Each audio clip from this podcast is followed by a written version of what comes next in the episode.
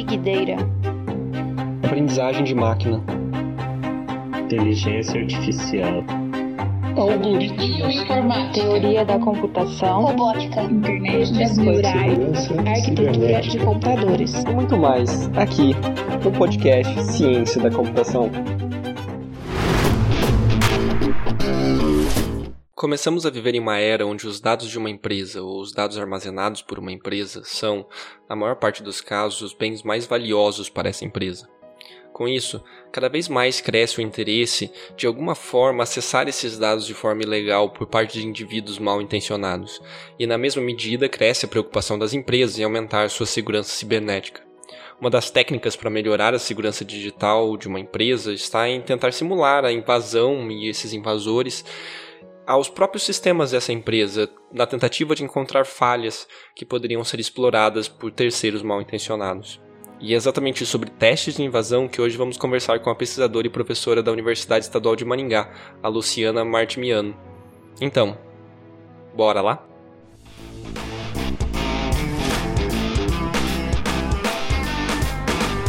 Primeiramente, Luciana, muito obrigado por ter aceito participar do nosso podcast. É uma honra ter você aqui com a gente. E eu queria começar perguntando: você mandou informações sobre os seus projetos e o que você está trabalhando. E eu queria começar entendendo o, o que seria a definição de segurança da informação. Bom, boa tarde é, a quem está nos ouvindo, ou bom dia e boa noite, não sei quando né, vai nos ouvir. É, agradeço ao convite, Wanderson, fiquei muito feliz pelo convite e parabenizo a você e seu colega pela disponibilidade aí, pela iniciativa de é, fazer esse podcast para a gente poder compartilhar as nossas experiências de pesquisa e as nossas experiências de. É, eu costumo falar, quando eu dou aula sobre segurança da informação, que a gente não tem uma única definição do que é segurança da informação. Mas eu sempre gosto de colocar que a segurança da informação é você realizar ações e atitudes para proteger a informação. A gente tem, na verdade, diferentes termos relacionados a essa área: segurança em rede, segurança computacional, segurança na internet. Eu gosto muito de usar o termo segurança da informação. Por quê? Porque, no meu entendimento, o que a gente faz em termos de ação, em termos de tarefa, está relacionado à proteção da informação. É, então, do meu ponto de vista, você se preocupar com a segurança da informação é você agir de maneira proativa é, e adequada para proteger a informação. É, e para você fazer isso de forma geral, a gente tem três pilares que estão relacionados à segurança da informação: a confidencialidade, a integridade e a disponibilidade. Então, a confidencialidade ela tem que ter ações relacionadas a ela para garantir que aquela informação só vai ser acessada por alguma entidade que realmente tem direito de fazê-lo. A integridade é você ter garantias de que a informação só vai ser alterada de maneira é, autorizada. Então, somente as entidades autorizadas vão poder alterar aquela informação. E a disponibilidade é, uma vez que um usuário legítimo ou uma entidade legítima tem direito a acessar aquela informação, ele precisa de fato conseguir acessar aquela informação, ou seja, tem que estar disponível. E como a sua pesquisa, como a, a pesquisa dentro da universidade e a pesquisa que você faz está atrelado a essa noção de segurança da informação? É, eu já trabalho com segurança desde a época do meu doutorado. Né? Eu terminei meu doutorado já faz um certo tempo, em 2006, né? já são aí 14 anos que eu completei no mês passado, inclusive. É, e nesses anos todos, né, eu já, na verdade, trabalhei em várias sub-áreas da segurança. É, no comecinho do meu doutorado, doutorado, é, o meu trabalho era mais relacionado à gestão da informação, de fato, relacionada à segurança. Né? Então, quando você viola alguns desses princípios e características da segurança, da segurança né? confidencialidade, integridade e disponibilidade, na verdade, você gera um incidente de segurança. Então, a gente pode ter logs de dezenas de milhares de incidentes de segurança e esses logs muitas vezes são difíceis da gente, né, enquanto ser humano, gerenciar. Né? Então, na época do meu doutorado, eu comecei trabalhando nessa parte, é da gestão das informações que são geradas por conta de incidentes de segurança. É, e aí eu fui né, trabalhando em várias outras sub-áreas, até que recentemente, há uns dois, três anos, é, eu comecei a estudar na área de teste de invasão. É, quando você desenvolve uma aplicação, seja ela qual for, independentemente da plataforma que ela vai ser utilizada, você precisa garantir, é, num certo nível, que essa aplicação ela está livre de determinadas vulnerabilidades. Né? Infelizmente, não conseguimos uma aplicação 100% segura. Mas aí é possível você fazer testes, avaliar se aquela aplicação está segura com relação a determinadas vulnerabilidades. É aí que entra o teste de invasão. Então, o teste de invasão nada mais é do que você realizar ações que um suposto atacante com má intenção iria realizar naquela aplicação para né, explorar uma vulnerabilidade e ter algum acesso é, indevido naquela aplicação. Então, a gente pode realizar diferentes tipos de teste para analisar essas vulnerabilidades. E uma vez que a gente faz esses testes, eu estou, na verdade, tentando garantir aqueles três pilares. Confidencialidade, né? Então, que um atacante não vai ter acesso indevido a alguma informação que ele não deveria ter acesso. Se eu vou ter garantias de que a minha informação vai estar íntegra, seja na transmissão, seja no armazenamento, né, num banco de dados, seja na sua remoção. Né? Então, quando eu apago uma informação, eu também tenho que ter com, é, características de confidencialidade, integridade naquela informação e também a disponibilidade. Né? Então, eu consigo analisar se aquela minha aplicação tem determinadas vulnerabilidades no sentido de que as características de segurança sejam de fato garantidas né, dentro ali de um limite que a gente consegue estabelecer de segurança de uma aplicação. Né? Então, o teste de invasão ele consegue é, abranger essas três características. E aí, né, a gente tem diferentes ferramentas que podem ser utilizadas para que a gente faça uma análise completa de um ambiente, de uma aplicação, né, de qualquer tecnologia da informação, na verdade, que dá todo o apoio para a gestão da, da informação. Uhum, entendi. Então, num teste de invasão, basicamente você se passa de alguém que está tentando, é, de certa forma, quebrar uma dessas três propriedades que você estava que você estava comentando, né? E na prática, que tipo de que tipo de técnicas são mais conhecidas, vamos dizer assim, de, de ataque para cada uma dessas três? Quais técnicas, o que tipo de, de falha geralmente vocês testam para cada uma dessas três propriedades? É, na verdade, assim, existem diferentes ferramentas, né, como eu havia comentado, que podem apoiar o teste de invasão. É, essas ferramentas, normalmente, elas vêm implementadas em sistemas operacionais específicos para teste de invasão. É, então, a gente tem diversos sistemas operacionais é, Unix-like. Né? A gente tem o mais usado e o mais conhecido é o Kali Linux. Ele é baseado no Debian. Então, o Kali Linux ele tem mais de 300 ferramentas que permitem que o teste de invasão ele seja executado. Mas é, que tipo né, de problema que o teste de invasão pode procurar? Se a gente for pensar no caso da confidencialidade, por exemplo, a confidencialidade ela parte do princípio de que eu tenho que garantir que os dados não vão ser acessados indevidamente, certo? Então eu primeiro tenho que classificar as minhas informações, certo? Os meus dados, quais são são dados sensíveis, quais dados precisam ser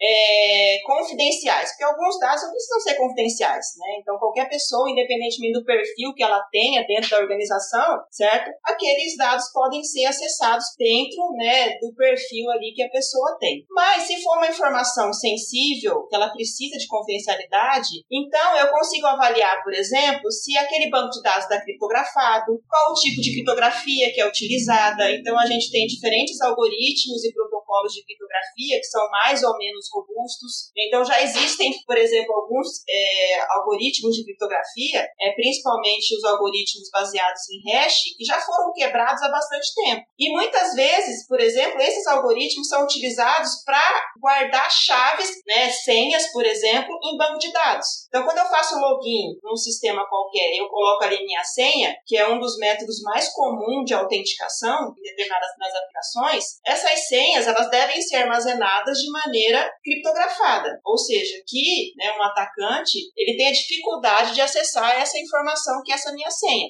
E muitas vezes hashes criptográficos são utilizados para armazenar essas senhas codificadas em banco de dados. E existem até hoje aplicações que utilizam algoritmos que já foram quebrados, como o MD5. Né? O MD5 é um algoritmo que já foi quebrado há bastante tempo e até hoje a gente vê aplicações que utilizam. Então, eu posso utilizar uma ferramenta de teste de invasão para acessar um banco de dados e descobrir qual é o protocolo ou qual é o algoritmo que está sendo utilizado para armazenar essas senhas. Então, uma vez que eu consigo descobrir, né, eu consigo reverter o hash, que é algo que não deveria ser feito dentro de, de, um, de um tempo e um processo e uma capacidade computacional, é, eu estou quebrando a confidencialidade. Né? Então, com um teste de invasão, né, com determinadas ferramentas, eu consigo fazer essa descoberta. Né? Então, eu consigo acessar um banco de dados né, e descobrir né, quais são os os protocolos ou os algoritmos que estão sendo utilizados para armazenar aquela senha. É, no caso, por exemplo, isso também vale para a integridade, né? Então a gente sabe que muitas vezes para eu verificar a integridade de uma informação, eu uso hashes, né? Então, na origem, eu uso uma função de hash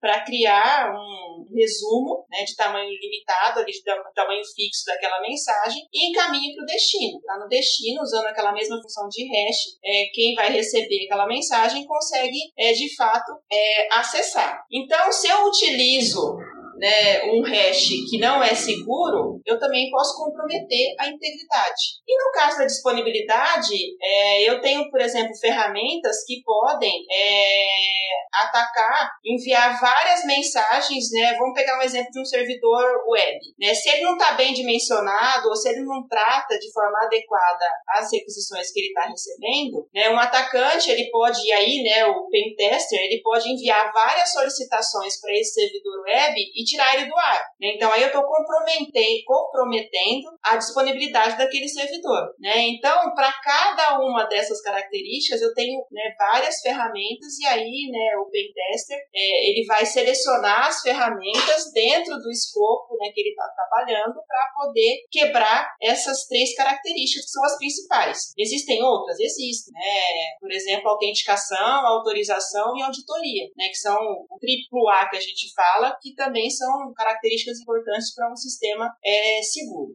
Uma coisa que, que me chamou a atenção das que você disse, no começo você falou sobre é, catalogar os, os dados, certo? Na, pela, se esses dados são sensíveis ou não, porque às vezes talvez não faça sentido é, você proteger um dado que não precisa ser protegido, né? E isso me, me lembra de uma discussão sobre, é, por exemplo, se é útil, se é realmente benéfico para a sociedade você ter criptografia ponta a ponta no WhatsApp né? Porque é, hoje em dia, se eu mando uma, um, uma fotinho de bom dia para minha avó, isso tá criptografado com uma criptografia militar ponta a ponta, certo? Essa mensagem para minha avó. E, e daí tem toda uma discussão sobre se isso não traz é, é, alguns problemas, que, por exemplo, é, é isso força o legislador a, pra, a, passar legislações que comecem a proibir esse tipo de coisa, ou de forma que, vamos dizer assim, não muito técnica, porque o, o Estado ainda tem que continuar sendo capaz de fazer investigações, então ele tem que ser capaz de conseguir provas para as investigações. No momento que você faz criptografia ponta a ponta qualquer mensagem, dificulta isso. E o legislador acaba passando leis que não fazem o menor sentido, porque ele não tem esse conhecimento técnico técnico, porque as pessoas que tinham conhecimento técnico exageraram, vamos dizer assim, na hora de colocar criptografia em todos os lugares. É, você concorda com isso? Qual é a sua visão? É, as mensagens que eu mando para minha avó, elas precisavam, e seria é vantajoso mesmo elas estarem criptografadas ponto a ponto? É, assim, é, isso é sempre um problema, né? Você equilibrar a privacidade, porque isso a gente está falando de privacidade dos dados, com a questão de crimes cibernéticos. É, eu acho que não existe uma fórmula mágica. O que a gente pode pensar é no equilíbrio. É, como é muito difícil, vamos pegar o exemplo do WhatsApp. Né? O WhatsApp, é, ele não tem condições, e eu acho que nem é papel dele, de classificar quais informações são importantes para você e quais não são. Quais quais informações você considera que devem ser privadas e quais você considera que não precisam ser privadas ou que sejam sensíveis ou não. É, ele poderia deixar isso a cargo do usuário? Talvez pudesse, né? mas isso poderia gerar um problema para ele, né? de gerenciar tudo isso daí. Então, na minha opinião, deveria haver um equilíbrio. É, não sei se a estratégia do WhatsApp ou de qualquer outro aplicativo ou aplicação faça fotografia ponto a ponto é, é a melhor, mas talvez seja a mais adequada por conta de que a gente tem, né, hoje em dia, muitos crimes virtuais, não só no sentido de roubo de dados, mas a gente vê muitas questões também relacionadas a fake news, a você compartilhar é, fotos de pedofilia, né, de crianças, né, que não deveriam ser expostas na internet. É, então, assim, eu concordo que isso pode gerar sim um problema, mas eu também acho que o legislador ele tem que pensar nessa questão de que as pessoas elas têm o direito de definir o que elas consideram como privado, o que elas consideram como não sendo privado. Né? Até a gente tem aí recentemente a, a LGPD, né, que é a Lei Geral de Proteção de Dados, que dá é, todo o poder para o titular do dado, aquele que é dono daquele dado. É, pensando né, nessa questão mais relacionada aos crimes virtuais, isso pode realmente gerar um problema, eu concordo, é, que isso pode gerar um problema, mas se realmente né, foi descoberto lá que através do WhatsApp, por exemplo, houve um crime virtual e isso prejudicou né, determinadas empresas, determinadas pessoas, existem meios para que haja o acesso a essa pessoa, porque assim, a hora que o, o sai do meu celular, ele vai sair criptografado. Então, a justiça, na verdade, ela tem que pensar na ponta, porque realmente o WhatsApp ele não pode ter acesso às informações. Inclusive, se ele falar que tem, ele está errado, porque aí ele não está garantindo que aquela criptografia realmente é forte. Porque uma criptografia forte, ela está relacionada ao fato de que o atacante ele vai demorar muito tempo, ele tem que ter um alto poder computacional para conseguir reverter aquela criptografia, certo? Então, o WhatsApp ele não pode realmente dizer que ele vai conseguir reverter isso. Inclusive, ele nem pode ter acesso às chaves criptográficas que são utilizadas entre a origem e o destino, entre você e a sua avó, né, por exemplo. Mas a justiça, ela consegue ter acesso ao meu celular, né? Então, se foi descoberto que a partir do meu celular, né, com autorização da justiça, né, houve ali um, um monitoramento do meu celular. E aí percebeu-se que alguma coisa estava acontecendo, porque por mais que os dados, é, a mensagem que você mandou para sua avó seja criptografada, o bom dia, a informação de origem e destino ela não é criptografada. Eu preciso saber de onde a mensagem saiu e para onde ela vai chegar. É assim que acontece a entrega dos nossos pacotes na rede. Então, a partir dessa informação, a, a polícia, né, o judiciário ali, o vice, né, realmente consegue me identificar.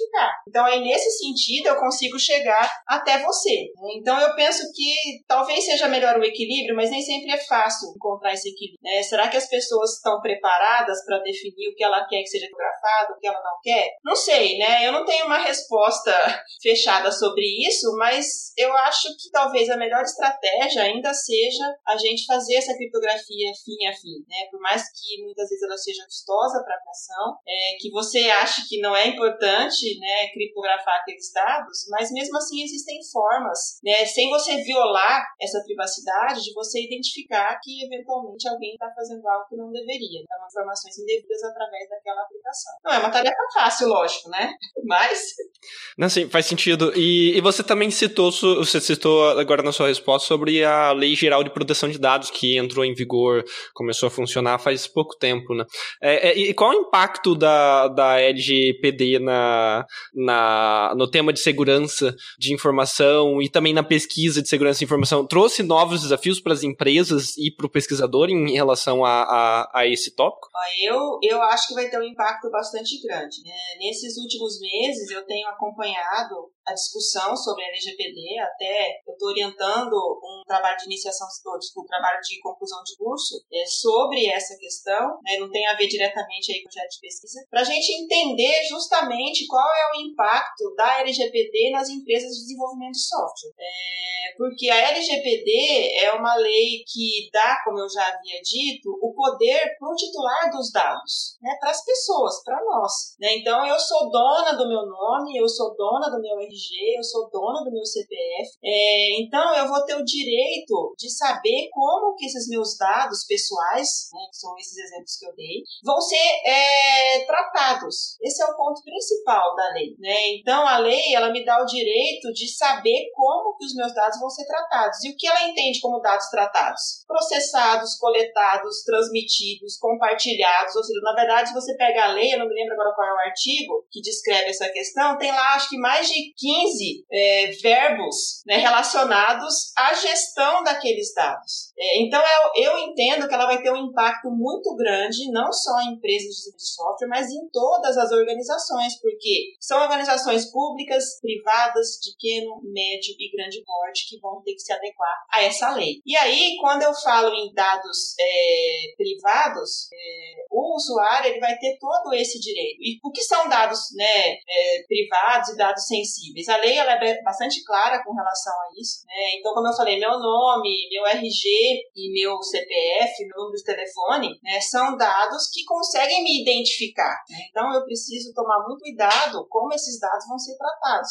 Ainda tem o conceito de dados sensíveis, né, que é a minha opção sexual, a minha escolha religiosa, né, o meu partido, né, a minha ideologia partidária. Então, tudo isso é dado sensível. Então, o impacto vai ser bastante grande em todos os aspectos, né, em todas as áreas da organização. Porque hoje em dia, na verdade, né, como dizem, eu não lembro exatamente quem foi que disse isso, mas hoje em dia os dados são o novo petróleo. Então, quem tem dados né, vai poder gerar né, informações e, consequentemente, conhecimento com isso, e aí vai poder usar tudo isso para a melhoria do seu negócio. Só que agora a gente tem que tomar muito cuidado em como esses dados são coletados, são armazenados, são transmitidos. Então, isso vai impactar diretamente todas as empresas. É... vai ter que ter investimento, né? investimento em infraestrutura de armazenamento, né? investimento em profissional. Né? Então, a lei ela exige que você tenha na sua empresa um responsável pelos dados. Né? A nossa lei LGPD chama esse responsável de encarregado ou DPO, né? Data Privacy Officer, que vai ser aquele responsável por essa parte de gestão dos dados. É, então, eu acho que o impacto nas empresas vai ser enorme. Né? Eu até costumo comentar com algumas pessoas que, na verdade, a lei veio para mexer com as empresas, porque a gente vê hoje em dia, mesmo em 2020, muitas empresas não se preocupam com segurança, né? E às vezes o mínimo, né? Você ter ali pelo menos o mínimo de, por exemplo, atualizar com frequência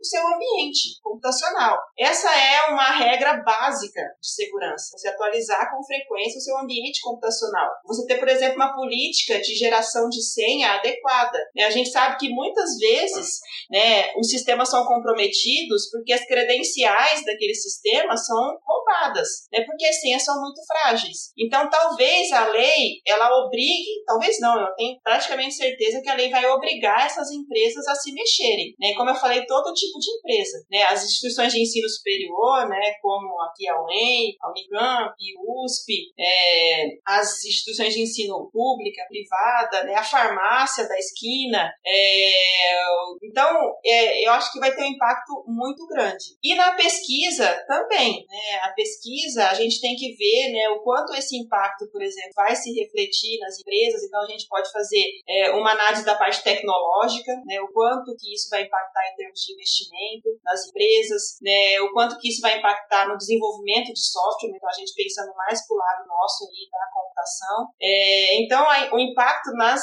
nas, nas, nas pesquisas, do meu ponto de vista, também vão acontecer. Então, tem que começar a pensar né, em desenvolver, por exemplo, é, guias é, para facilitar essa aplicação da lei nas mesas, é, talvez fazer trabalhos em cooperação com advogados, né, porque muitos advogados especialistas em direito digital estão trabalhando nessa questão da LGPD, é porque a gente é da área técnica, então muitas vezes você vai ler uma lei, ela é confusa, né, você tem várias interpretações, né, então é importante muitas vezes, dependendo da pesquisa que você desenvolver, ter ali um advogado especialista em direito digital para poder fazer esse trabalho é, em conjunto.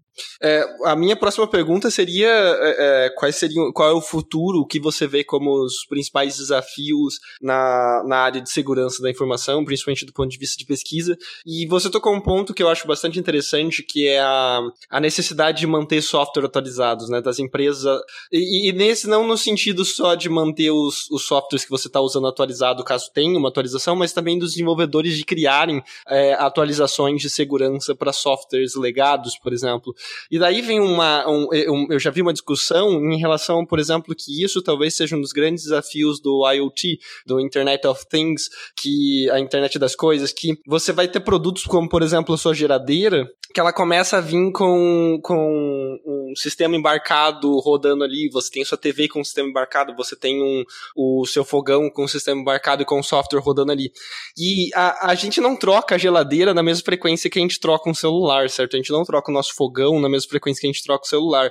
E será que as empresas vão ter a capacidade de manter os softwares para esse, para o seu fogão é, atualizado daqui 10 anos, ela continuar mantendo a segurança e atualizações de segurança para o seu fogão, certo? E como, o que vai ser de um mundo onde o seu fogão pode ser invadido? É, é, talvez. Então, é, a, minha pergunta é: qual é o futuro da. Qual, qual seria o tema do que vai dominar o futuro no, nas próximas décadas na área de segurança da informação? E, e IoT seria, seria uma delas? Olha, com certeza, né? Quando você começou ali a, a falar e me perguntar sobre qual é o futuro ali das pesquisas, é, eu, eu citaria com certeza a IoT, porque a gente está tendo um boom né, de diversos dispositivos que podem estar conectados é, à internet, né, desde carros, né? Os carros não são tão recentes até, né? Até como você citou, fogão, geladeira, né? Geladeira vai fazer a compra para você, né? Vai mandar o seu número de cartão de crédito pro, pro supermercado, né? Vai pagar e aí vai chegar ali só o, o entregador, que ainda pode ser inclusive um drone, né? Super robusto, que vai entregar sua compra ali na sua casa, nem mais da pessoa. Né? Lógico que talvez eu esteja exagerando um pouco, isso seja lá para um futuro mais para frente, mas eu acho que a segurança da internet das coisas, é, ou internet de tudo, né? Já vi aí vários termos relacionados a isso,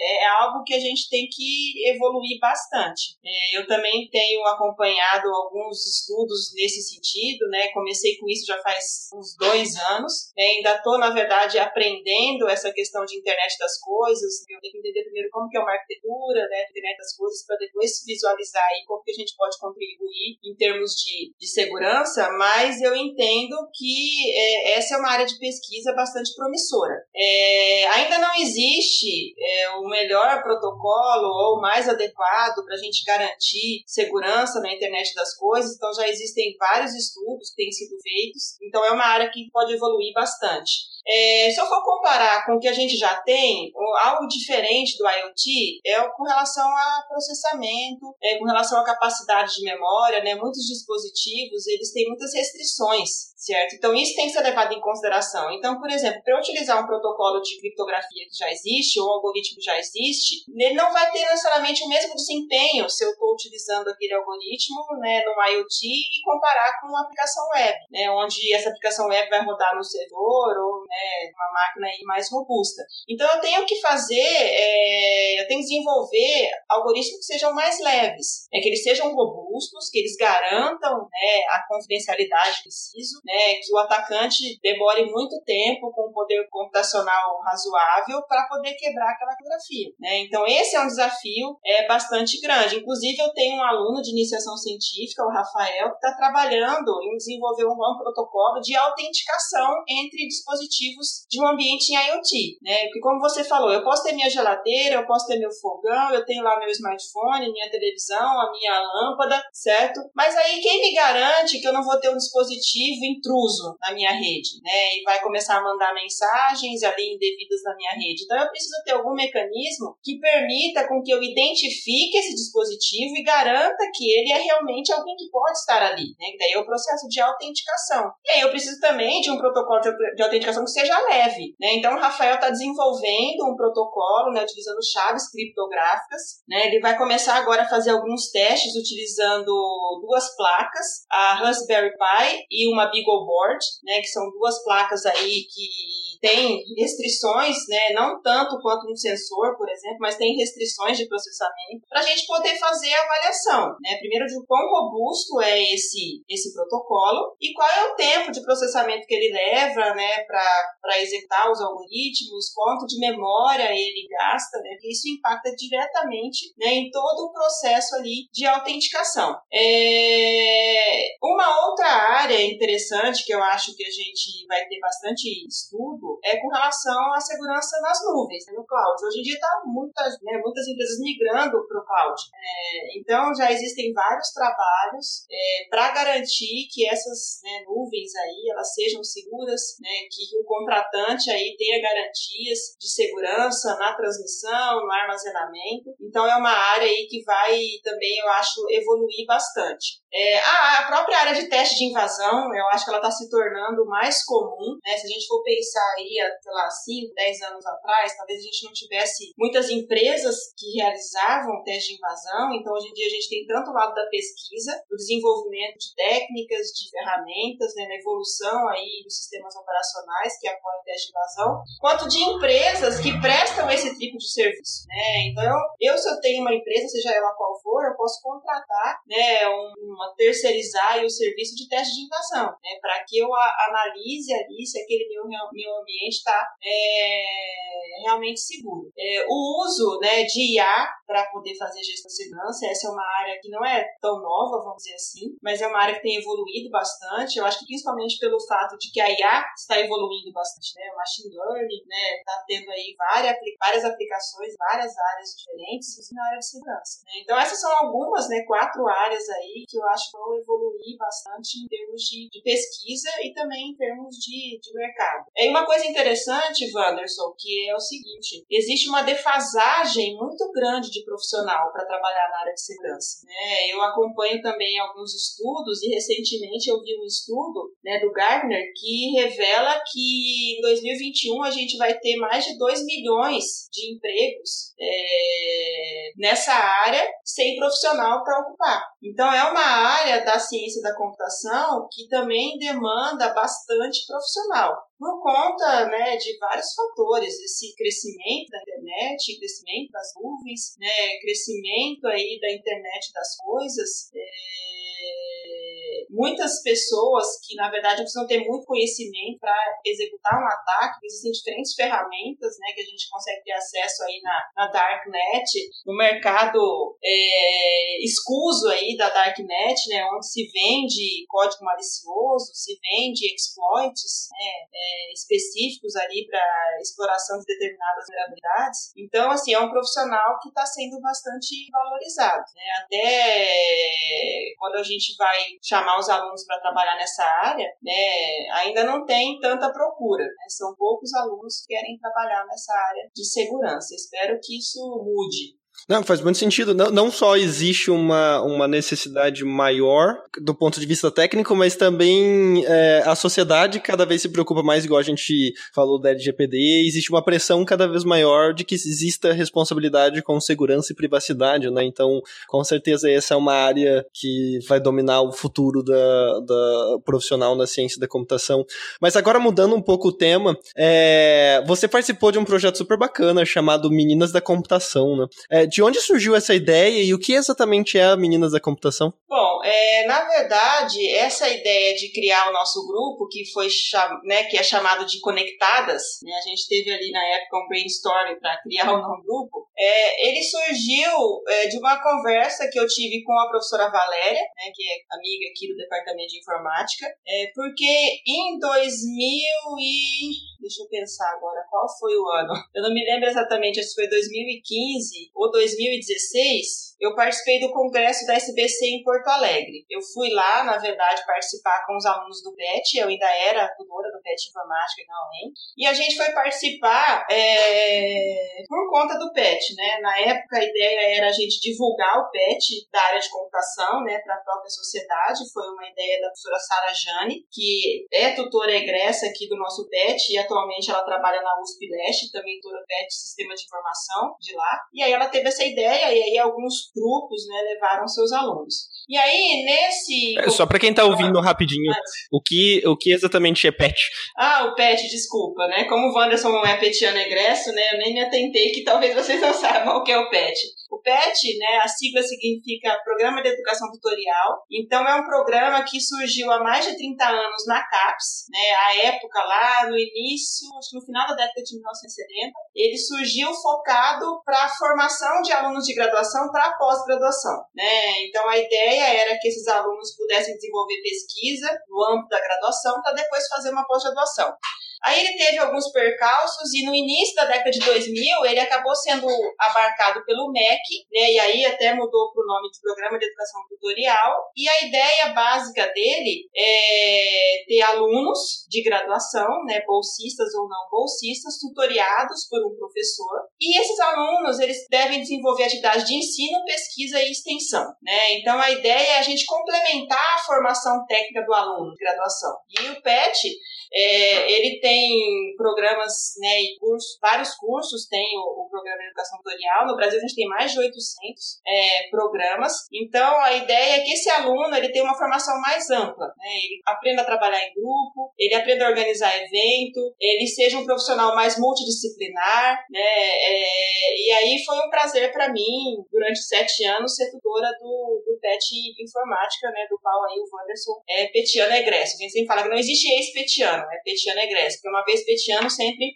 petiano. Mas voltando aí pro, pro, pra pergunta, é, e aí nesse ano do congresso, eu fiquei conhecendo o programa Meninas Digitais, que foi criado por um professor, né, professor Cristiano, da, da Universidade Federal do Mato Grosso, e a professora Silvia Bim, da Universidade Tecnológica Federal aqui do Paraná. A Silvia até é egressa aqui do nosso curso de Ciência de Computação na UEM. E aí eles criaram esse programa com o principal objetivo de incentivar mulheres na área de computação. Aí eu fiquei pensando, ó, interessante. Aí conversei, né, voltei do, do evento e conversei com a professora Valéria e ela topou esse desafio da gente criar certo? Um projeto parceiro do programa Meninas Digitais, que atualmente é chancelado pela Sociedade Brasileira de Computação, aqui no DIN. Né? Então, em 2017, a gente criou o projeto como projeto de extensão, aí convidamos as nossas alunas para participar, e aí a gente começou a desenvolver atividades né, com objetivos de é, discutir a participação das mulheres na área de computação é, e incentivar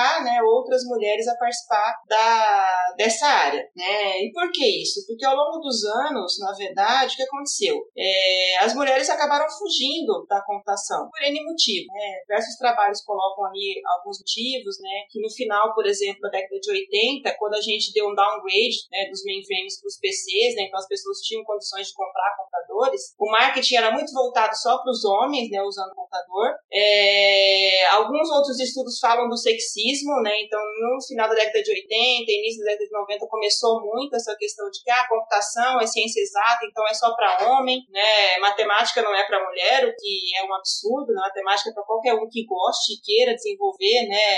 É, é, algum trabalho na área de matemática, na área de tecnologia, de ciências exatas, qualquer outra área. É, e aí esse número caiu bastante, né? Então ele começa a cair, até eu e a Valéria fizemos um estudo aqui no Departamento de Informática dos nossos cursos, é, e a gente começou esse estudo em 1994, né, a formação da, das turmas, e aí a gente foi até 2000 2017, que são os nossos dados, se eu não me engano. E realmente você vê que há uma queda bastante brusca, principalmente em meados da década de 1990. Né? Então a gente teve anos, por exemplo, onde não houve a formação de nenhuma mulher no curso de informática, no nosso curso noturno, né? Ou que forma uma menina, duas meninas, certo? Então a ideia é a gente ter um ambiente mais diversificado e mostrar para as meninas que elas podem sim, né, ir para uma área de ciências exatas, né? seja ela qual for aí a área. A gente puxa para computação, lógico, certo? É, então foi nesse contexto aí que surgiu a ideia. Atualmente o projeto está suspenso, né? A gente acabou suspendendo ele no começo do ano, mas em princípio a ideia é retomar o projeto no começo do ano que vem.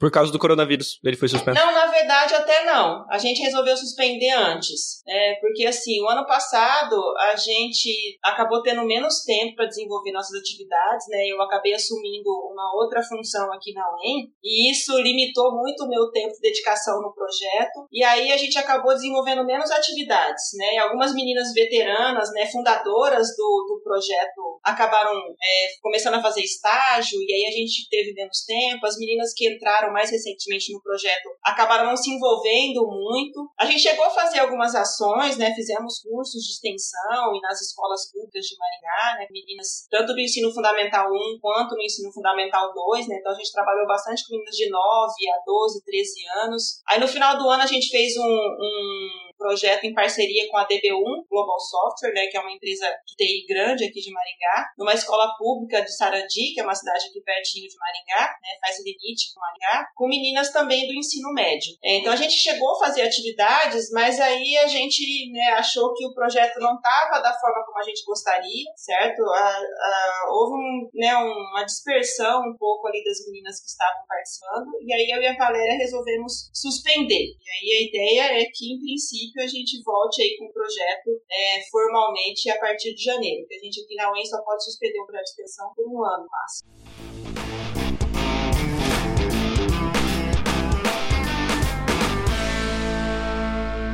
E a, nossa entrevista, infelizmente, está começando a se encaminhar para o fim.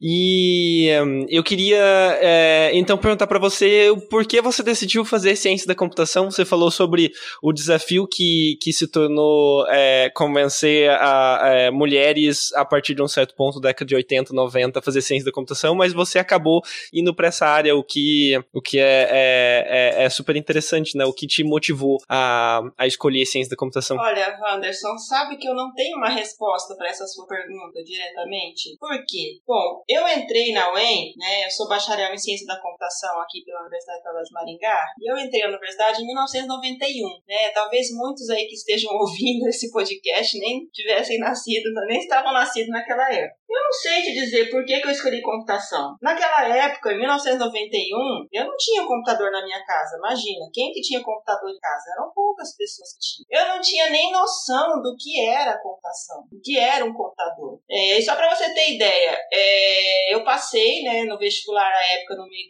ano, em 1991, mas eu tinha feito no vestibular anterior para medicina, porque durante toda a minha, o meu ensino fundamental, o meu ensino médio, eu sempre gostei de biologia e eu sempre gostei de genética, né? Quando eu estava no ensino médio, fui aprender genética, eu achava uma coisa legal e eu falei, não, eu vou fazer medicina para trabalhar com engenharia genética. E aí eu, não, vou fazer medicina. E eu acabei fazendo vestibular para medicina e não passei aqui na UEM, né? Eram pouquíssimas vagas e eu fui, fiquei bem classificada na época, mas não o suficiente para passar, né? Porque eram poucas vagas e concorrido até hoje. Né? O curso tinha acabado de começar também, né? O curso de medicina e de computação foram criados no mesmo ano, aqui em 1988. Então, assim, era um curso bem novo e a concorrência já era bastante alta. E aí eu confesso que eu fiquei desanimada por não ter passado. É, eu tinha estudado muito, né? Eu estudava bastante. Meu Deus do céu. E aí eu falei, gente, eu vou fazer outro curso. E escolhi computação, mas não sei te dizer por que eu escolhi computação.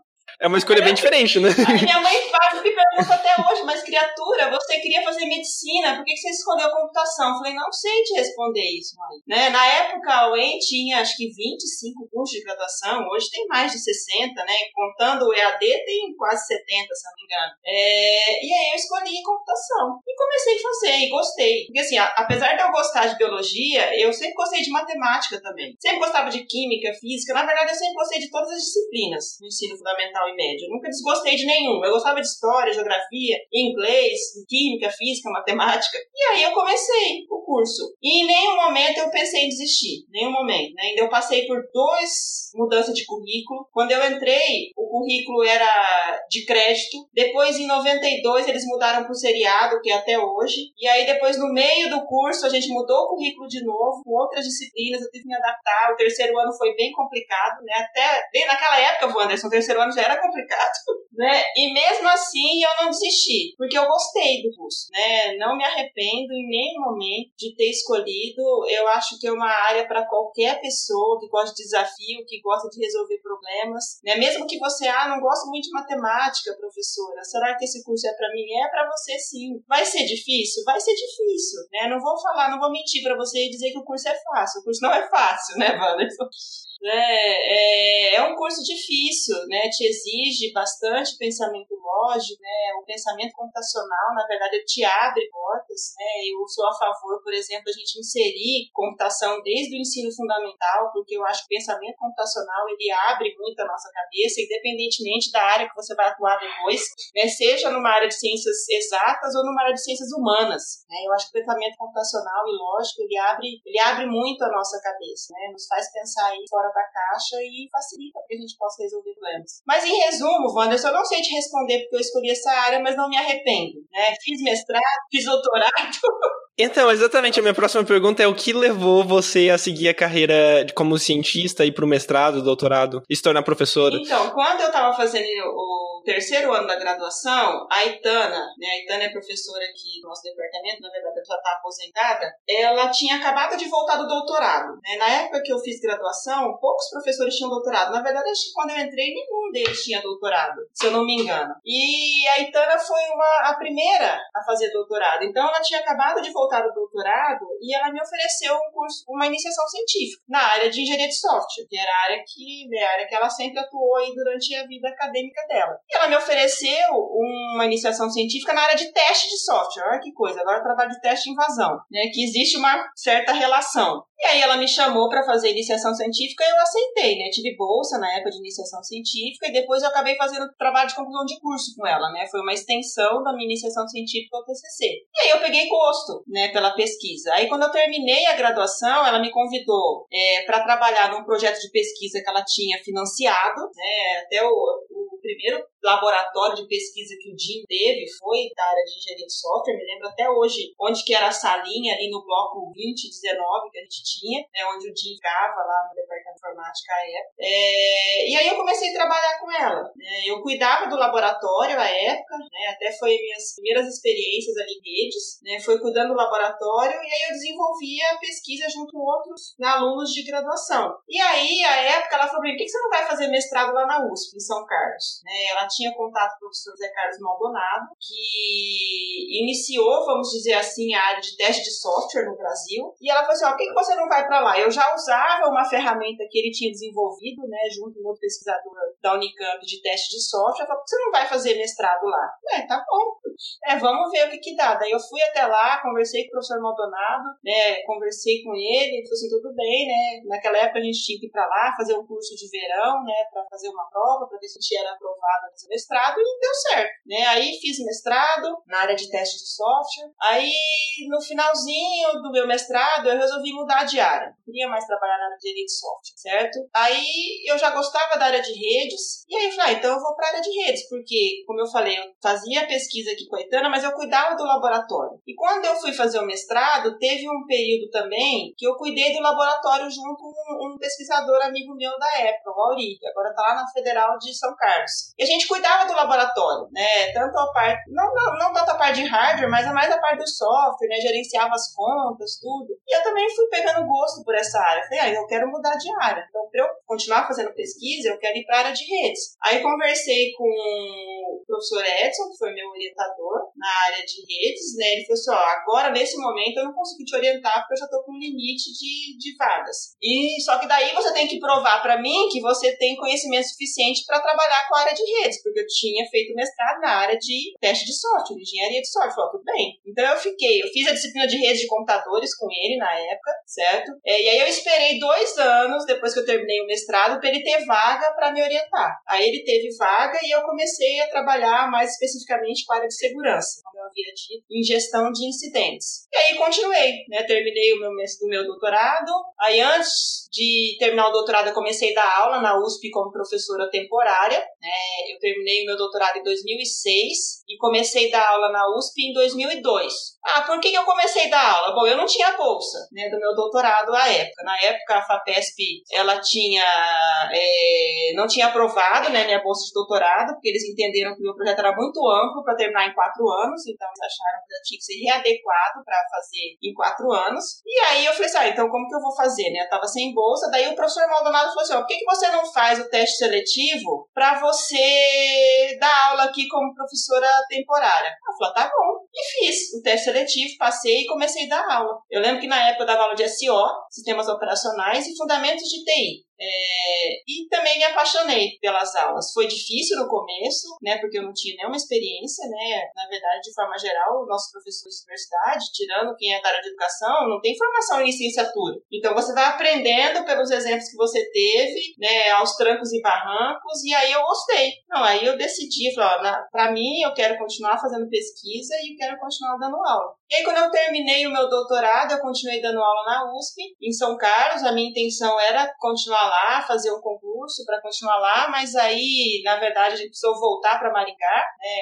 por motivos é, pessoais, né, familiares aí do, do meu marido. E aí deu certo, olha só que coincidência, deu certo da UEM abrir um concurso na área de SO. Não era a minha área de pesquisa, mas era a minha área de aulas. Então, assim, era uma área que eu dominava. Então, eu vim aqui, fiz o concurso, passei, e isso no meio de 2017. Aí, no final de 2017, eu pedi demissão lá na USP, e aí vim de volta para Maringá. Em março de 2018, eu fui contratado. Oh, desculpa, 2007, voltando, né? Eu fiquei na USP até o final de 2007, e aí em 2008, em março, eu fui contratada aqui pela UEM e estou há 12 anos anos e meio aqui na UEM e já há 18 anos sendo professora e pesquisadora. Então, em resumo, é isso. Não, muito bacana. E uma coisa que é interessante é que eu acho que a maioria, eu chutaria, a gente já entrevistou, a gente tá quase próximo de ter entrevistado 20 pesquisadores e a maioria esmagadora é, foi para pós-graduação por causa da iniciação científica, né? O que mostra a, a importância que a iniciação científica tem para a ciência brasileira. Com né? certeza, né? eu acho assim, existe uma correlação muito forte entre graduação e pós-graduação. Acho que uma alimenta a outra, né? Então você vê assim, um departamento que tem pós-graduação fortalece a graduação. E um departamento que uma graduação forte também fortalece a pós-graduação. Então, na minha opinião, há uma relação de, de, de codependência entre ambos. E assim, até eu comentei com você que eu tinha acabado de sair de uma sessão de apresentação do EAIC, né, que é o Encontro Anual de Iniciação Científica, é, dos nossos alunos. Gente, são trabalhos muito bons que os nossos alunos fazem. Né? E, de forma geral, realmente, os alunos fazem iniciação científica, né, eles se apaixonam pela pesquisa e vão fazer um mestrado, alguns vão para o doutorado, né, e aí voltam para a academia. Né, no Brasil, predominantemente, a pesquisa é feita por instituições de ensino superior públicas. Né, então, a gente ainda tem poucas empresas e indústrias que contratam doutores para pesquisa, né? Então eu acho, né, você tem razão. A iniciação científica é extremamente importante para a gente né, desenvolver a pesquisa. Né? É o ponto inicial para a gente desenvolver a pesquisa no nosso país, na verdade, em qualquer lugar. Bem, é, a gente já está bastante tempo conversando, infelizmente a gente tem que terminar o episódio. Sim, é, muito obrigado por ter participado do nosso podcast, foi muito bacana ter conversado com você Eu hoje. que agradeço, Vanessa, gosto, gostei muito da participação e mais uma vez parabenizo você e seu amigo aí pela ideia de gravar esses podcasts para que a gente possa divulgar a ciência que a gente faz no Brasil, muitas vezes com pouco recurso, mas com muita vontade para que a gente possa desenvolver é, esse né? Para que a gente deixe de ser só consumidor e passe a ser produtor de ciência. O Brasil já é, na verdade, grande produtor de ciência, mas a gente precisa ter mais incentivo, mais valorização, né? Não só valorização monetária, né? Também valorização da sociedade com relação à, pesquisa, né? Porque a pesquisa, ela, na verdade, tira um país da obscuridade e da ignorância. Então, parabéns a vocês e agradeço mais uma vez aí a oportunidade e o convite. E assim, chegamos no final do nosso episódio. Muito obrigado por ter nos ouvido e não se esqueça de nos seguir nas redes sociais. Estamos no Instagram, no Facebook e no Twitter, arroba ComputaçãoCast. Até o próximo episódio.